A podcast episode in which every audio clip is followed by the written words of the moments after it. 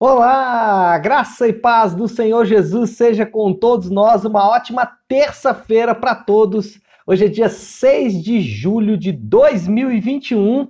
São 7 horas e 31 minutinhos. Nós estamos começando aí mais um devocional. Hoje, nono dia do nosso jejum. Eu espero que você é, esteja super envolvido aí nessa disciplina espiritual que é o jejum aliado aí com a palavra de Deus e também com a oração, para que nesses dias nós possamos realmente nos disciplinarmos e nos consagrarmos ao Senhor. Então, seguindo aí dentro desta sequência, né, nesse nono dia, hoje nós vamos falar de Oséias. Eu vou dar um salto aqui porque o capítulo 3 de Oséias é bem curtinho, né? Então eu vou falar hoje do capítulo 3, do capítulo 4 e também do capítulo 5, além de, óbvio, o Salmo de número 55. Só para dar um gosto em vocês aí no Salmo 55, para começar bem aí essa manhã de terça-feira, o Salmo 55, no versículo 22, diz assim: Entregue suas preocupações ao Senhor e ele o sustentará jamais permitirá que o justo venha a cair. Então, já recebe aí essa profecia do Salmo 55 para começarmos e começarmos muito bem essa manhã de terça-feira. Tá fria, é muito frio em Belo Horizonte, mas nosso coração está aquecido no Senhor, nosso coração está cheio do fogo do Espírito Santo e preparados para viver uma terça-feira abençoadíssima, não é isso? Bom, Vamos para Oséias, Oséias capítulos 3 até o capítulo 5. Esse profeta que viveu ali em meados do século 8 uh, antes de Cristo, é, que estava enfrentando ali uma nação dividida, um reino dividido, reino do sul, reino do norte. Ele estava profetizando para o reino do norte e nos capítulos 4 e 5, especialmente, esse profeta que tem uma história muito linda, falamos disso ontem, né? Deus uh, o ordena casar-se com uma prostituta. Uh, mas o capítulo 4 e 5 é um daqueles capítulos do oficial de justiça, né? Eu tô vendo aqui, deixa eu ver se já tá aqui. Tá aqui sim a nossa querida Lu, né? Uh, e a gente estava conversando sobre justiça, e ela, como advogada, a gente estava brincando sobre algumas coisas sobre justiça. E aqui Oséias meio que trabalha como um oficial de justiça. Ele vem entregar a sentença de Deus contra a nação de Israel. E na sentença do profeta, aliás, desculpa, a sentença de Deus entregue pelo profeta, nós temos dois principais pecados que estão ali em julgamento da nação. É claro que esses dois principais, eles são bem abrangentes, se prestarmos atenção, você vai perceber que eles ah, podem focar em várias áreas, mas basicamente os dois pecados da nação são abandonar a lei de Deus, está lá no capítulo 4, versículo 2, e ali a lei mesmo na, na, ah, na pessoa dos dez mandamentos, né? a lei ah, como os dez mandamentos, então fala sobre assassinato, adultério, roubo, enfim, a, o abandono da lei de Deus e também no capítulo 5, versículo 1, na injustiça, é, especialmente na injustiça, e aí o foco né, é em dois grupos de liderança, a injustiça praticada por governantes, por reis, por juízes, ah, por governantes de forma geral, políticos, e o abandono da lei de Deus focado nos sacerdotes. Então, qual era o cenário? Nós tínhamos a, a nação de Israel julgada pela sua deteriorização política na pessoa do rei, ou, né, representando ali todo um poder político, e também a deteriorização da, da religião, né, que é a, de, é a deteriorização da religião, representada então pelos sacerdotes. Deteriorização da política, representada pelo rei, deteriorização da, religio, da religião, representada pelo sacerdote. Bom, sabe o que eu fiquei pensando? Olhando aqui para a história de Israel, para toda essa deteriorização que eu acabei de dizer, da política e da religião, a gente percebe que, em grande medida, nós estamos enfrentando o mesmo cenário em nosso país, não vou dizer no mundo de forma geral, mas no nosso país ah, nós temos enfrentado também essa deteriorização. Ah, quando olhamos para os nossos políticos, governantes, juízes e etc e tal, nós é, nos assustamos para ao perceber o nível que esses, que esses indivíduos podem chegar em nome da injustiça, da corrupção, na busca é, pelo poder, na busca é, por ganhos, é, às vezes ilícitos, às vezes não, às vezes só por busca de poder mesmo, né, sem pensar em ganhar ilicitamente.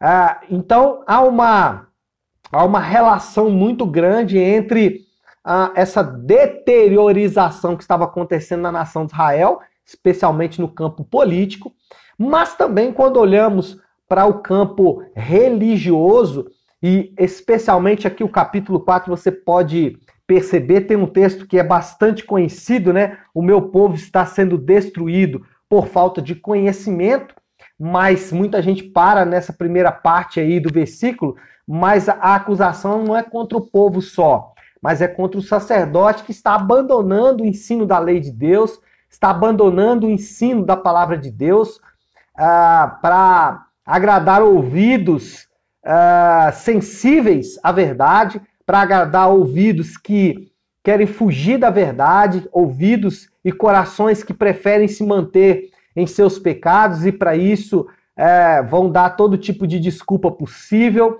vão é, se justificar da melhor forma possível e aí é, homens que seriam chamados homens de Deus estão aderindo a, a essa ou, aceitando ah, essa pressão e deteriorando a religião, comprometendo e abandonando a lei de Deus, abandonando o ensino da palavra de Deus. Então, quando olhamos aqui para o cenário de Israel, quando olhamos para o cenário do nosso país, percebemos que existe uma relação muito grande os pecados da nação de Israel e os pecados do Brasil, especialmente políticos e também religiosos. Pastor, e a saída? Bom, falamos de sacerdote e rei.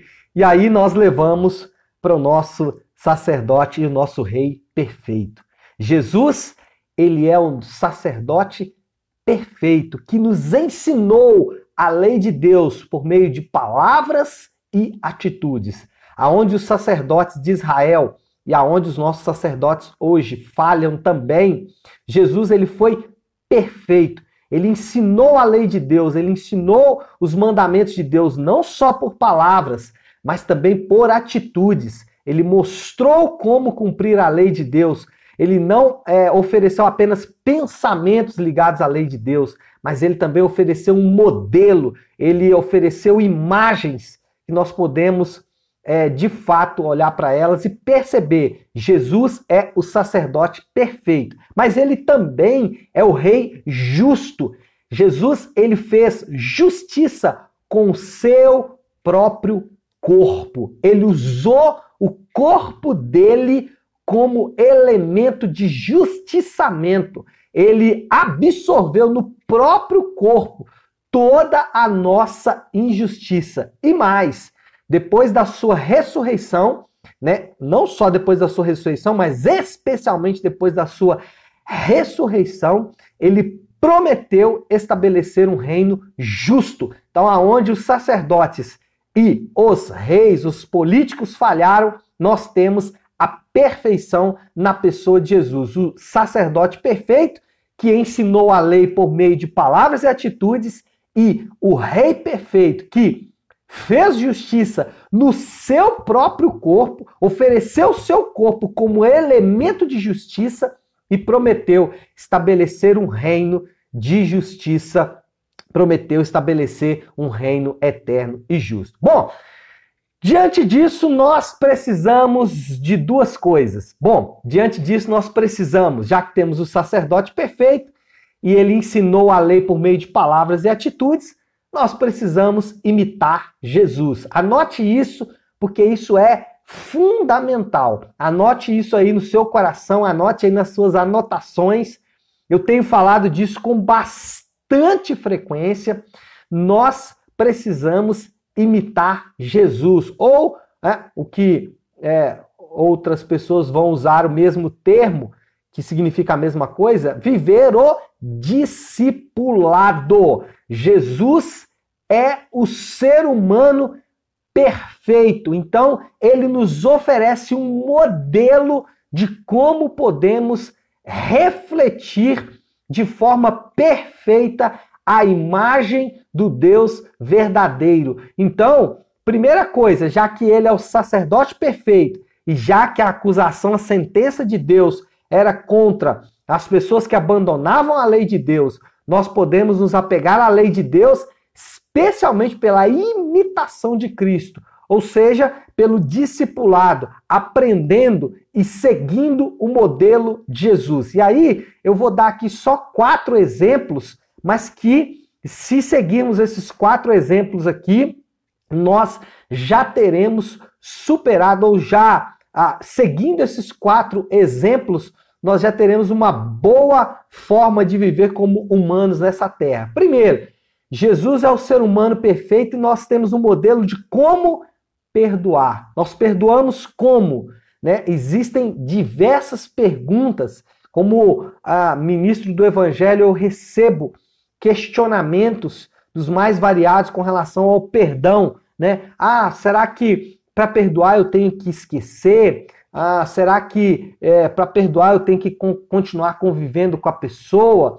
Ah, é, é difícil perdoar? São expressões que normalmente nós ouvimos, mas que não fazem parte do escopo do que significa perdão para Jesus. Dentro do arcabouço de perdão que Jesus nos apresentou, esses elementos não fazem parte. Jesus ele perdoou e nos chamou para um novo relacionamento. Não pelo contrário, ele não nos perdoou e disse agora não quero mais relacionamento com vocês. Jesus ele mostrou que o perdão, ainda que ah, às vezes tem um caminho tortuoso, mas é um caminho que deve ser percorrido. E Jesus mostrou isso não só com palavras, mas com atitudes. Então, perdoe como Jesus perdoou. É, Jesus também oferece um modelo de amar, como devemos amar, como é amar as pessoas. Nós, é, quando falamos de amar, nós não podemos nos esquecer que amor sem verdade é, ele é tedioso, ele é descartável. Amor sem verdade não funciona. E verdade sem amor é árido, é frio, não tem vida, não tem valor. Então, ah, o amor de Jesus é o amor capaz de falar as verdades mais profundas e ainda assim derramar amor, derramar toda aquela aceitação que só encontramos em Jesus. Jesus também é um modelo de como servir. Jesus também é um modelo de como nos relacionarmos. É, eu poderia falar aqui de mais coisas, mas como o tempo já está andando rápido, né? Infelizmente o tempo está andando rápido, então nós vamos ficar aqui apenas com esses quatro modelos: como perdoar, como amar, como servir e como relacionar. Só imitarmos Jesus nesses quatro elementos nós já, já, já é, teremos uma vida completamente transformada. Segundo lugar, diante do fato de que Jesus é o sacerdote perfeito e o rei perfeito, e aqui é o tema do nosso devocional de hoje, confiar na justiça, mas não na nossa justiça, né? Nem na nossa, nem na do nosso país, é, pior, né? Mas confiar na justiça de Cristo. Quando confiamos na justiça de Cristo, nós descansamos das nossas obras. Uma das, um dos maiores erros, aliás, um dos maiores erros não, vou refazer a minha, minha fala aqui. Um grande erro que cometemos é buscar justiça com as próprias mãos. E eu não estou falando de vingança, eu estou falando daquela sensação que nós temos de que somos inadequados e ao percebermos que somos inadequados, nós começarmos a tentar buscar o favor de Deus com as nossas próprias obras. Ao percebermos que somos inadequados, nós começamos então a achar que se orarmos mais, o Senhor vai nos aceitar. Nós achamos que se estudarmos mais, o Senhor vai nos aceitar. Nós achamos que se servimos mais no ministério, o Senhor vai nos aceitar. Isso não é verdade. O Senhor já nos aceitou. Como eu disse, ele fez justiça com o seu próprio corpo. E nós só temos que confiar na sua justiça e descansar na sua justiça. Por quê?